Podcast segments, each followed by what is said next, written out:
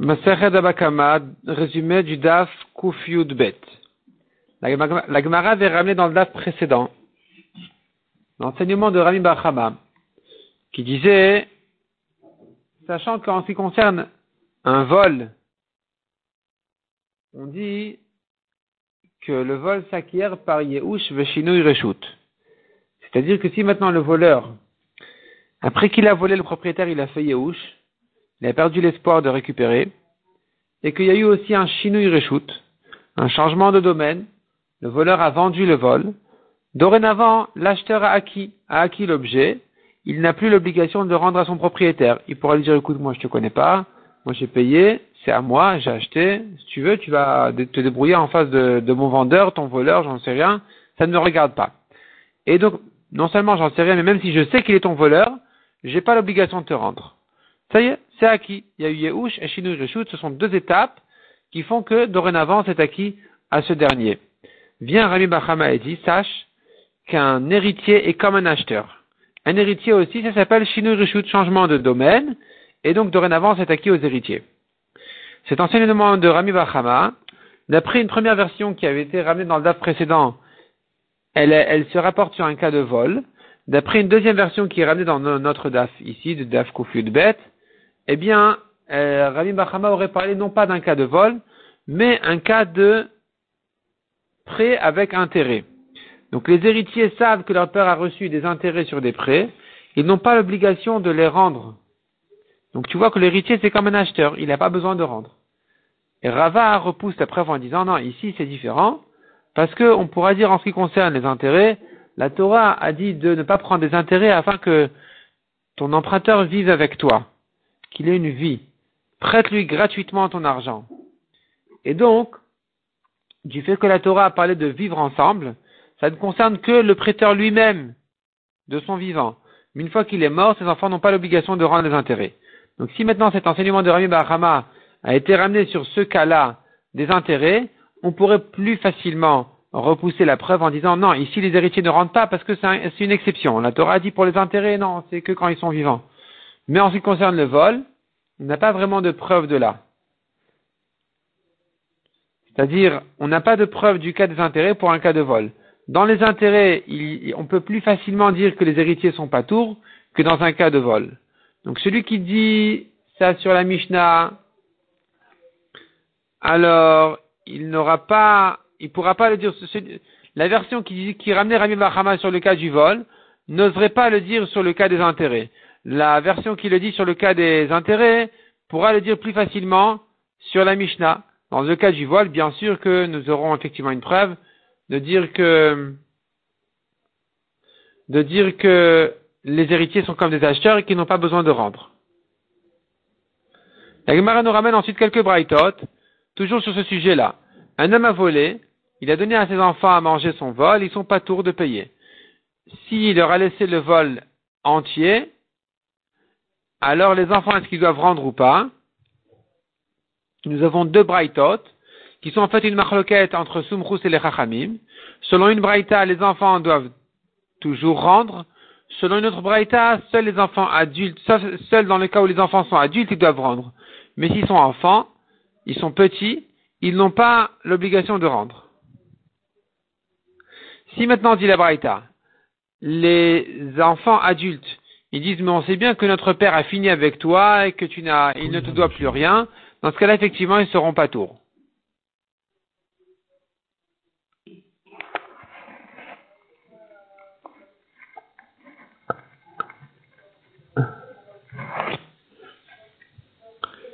La ensuite ramène le cas d'un homme qui a volé une vache. Non, il a emprunté une vache et donc euh, il est mort, et les enfants peuvent continuer à l'utiliser tant que on est dans le délai du prêt, ils peuvent l'utiliser. Si maintenant elle est morte dans ces jours-là, la vache est morte, les enfants ne sont pas responsables, ils ne sont pas tours.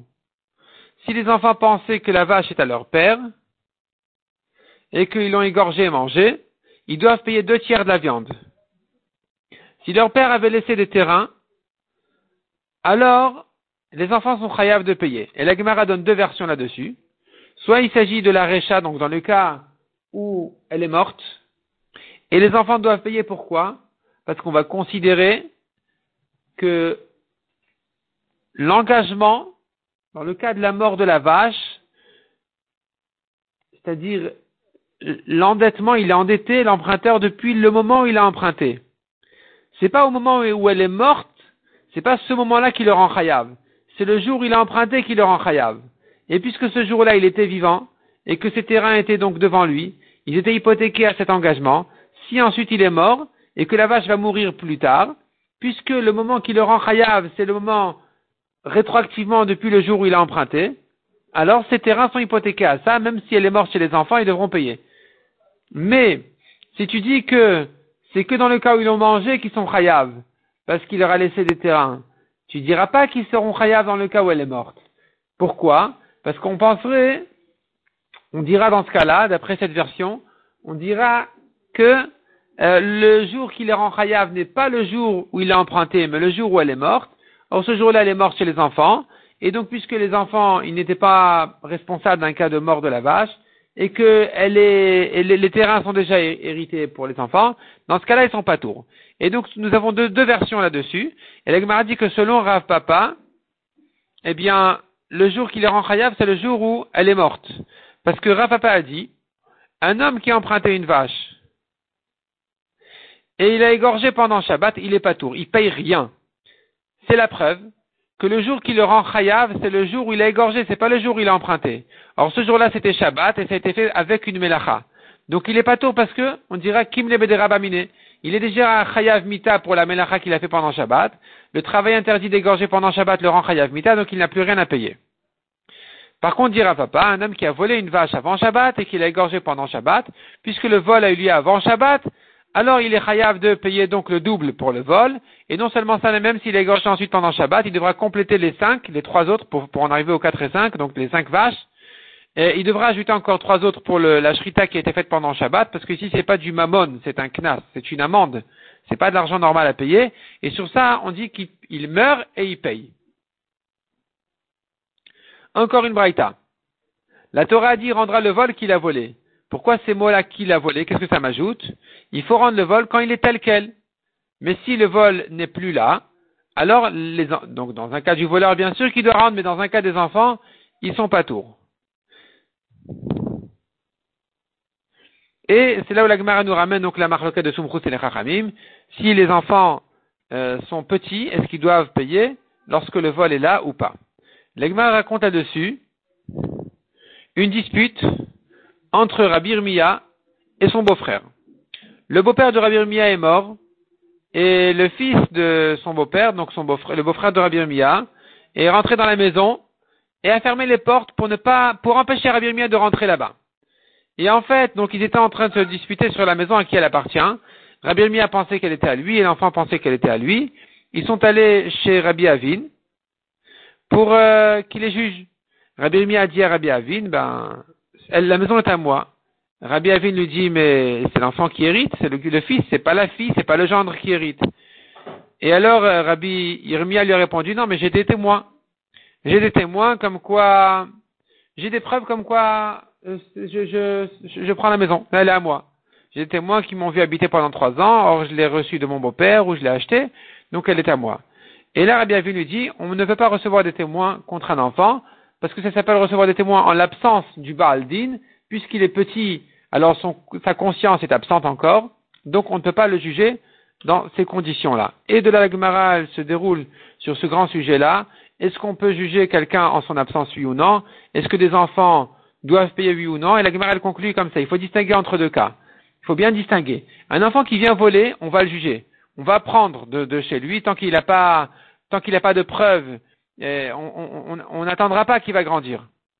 On, le, on le dégage de cet endroit-là qu'il a volé, on le rend à son propriétaire, et quand il va grandir, s'il veut, il amène des témoins. Mais si maintenant l'enfant il est chez son père, et qu'en principe, c'est lui l'héritier, alors même si maintenant il y a en face de lui quelqu'un qui a des preuves, on devra attendre qu'il grandisse. On devra attendre que cet enfant-là grandisse pour le juger, et le sortir de chez son père. La ensuite donc euh, revient au cas à la question générale dans quel cas on peut amener des, témoins contre quelqu'un alors qu'il n'est pas là. La dit en général non. Il y a des cas par contre exceptionnels, on va lui recevoir les témoins, c'est dans des cas d'urgence. Dans des cas d'urgence où les témoins sont malades, ils vont mourir, ou bien ils vont partir, ou bien euh, c'est le Baldin lui-même qui est malade, on ne peut pas l'amener ou quoi, dans ces cas-là, ou bien qui refuse de venir dans certaines conditions, eh bien on va amener le témoin contre lui même en son absence. La Gemara d'ici maintenant, il dit, le Baldin, il dit non mais je ne vais pas venir au Badin, je vais être jugé au Badin à Gadol à Yerushalayim, on va l'écouter. Mais si maintenant l'autre a un, un, permis, un papier du Bedin Agadol qui lui permet d'être jugé dans sa ville à lui, en dehors de Yerushalayim, alors effectivement, on va le juger, on va pas attendre que l'autre, euh, on va pas écouter les arguments de celui qui dit je vais être jugé que là-bas, qu'à Yerushalayim au Bedin Agadol. La Gemara dit encore, en ce qui concerne Kiyum Shtarot, Kiyum Ashtar veut dire un homme a un shtar avec les signatures. Maintenant, le Bedin doit confirmer que les signatures ont été reconnues. Ça s'appelle Kiyum Shtarot. Est-ce qu'on peut le faire en l'absence de celui qui est engagé dans le shtar, alors euh, la Gemara ramène là-dessus une machloket. Une machloket entre les Amoraïm, et Rava conclut que la lacha est de dire qu'on peut le faire même s'il n'est pas là, non seulement ça, mais même si crie, cet homme-là, que le shtar est faux, puisqu'il n'a pas de preuve, et que l'autre a reçu, a réussi à amener des témoins qui reconnaissent la signature, alors on va lui faire le kiyum malgré tout. Si par contre maintenant, l'emprunteur dans le shtar, il dit laissez-moi du temps pour ramener des témoins qui vont reconnaître que j'ai raison et que c'est des fausses signatures, on va lui permettre un certain temps. Si le temps est passé et qu'il n'est pas arrivé, on va patienter encore lundi, jeudi, lundi, qui sont les jours du Bedin, s'il n'arrive pas, on commence à le traiter à la dure. On le met en idouille pendant 90 jours. Après ces 90 jours, on lui donne, on donne au prêteur le, droit de rentrer dans les terrains de son emprunteur.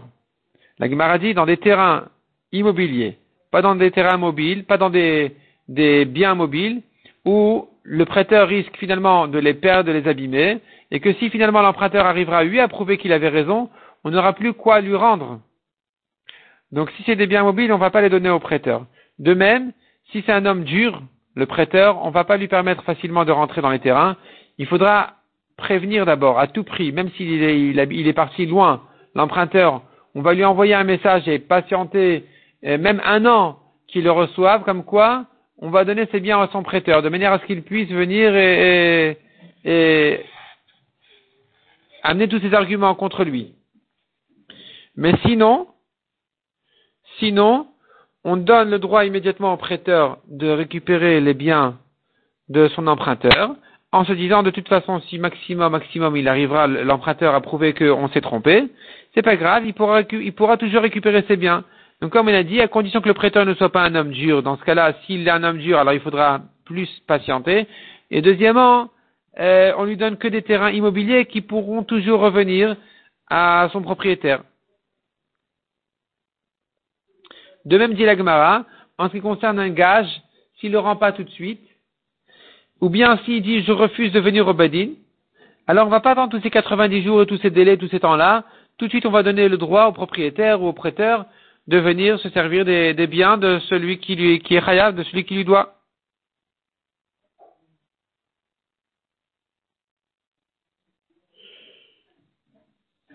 Parce que dans ces cas-là, hein, c'est pas comme un cas de prêt. Dans un prêt, je me dis peut-être que l'emprunteur, il nous tire le temps un petit peu parce qu'il n'a pas d'argent. Alors il espère euh, obtenir son argent. Il prend son temps.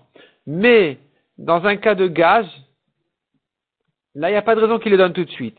Ou bien dans un cas où il dit je viens pas au Bedin, c'est pas il dit oui, je vais, venir, je vais arriver, je S'il dit je viens pas, point final, dans ce cas-là, on va permettre tout de suite au prêteur de venir se servir de ces terrains.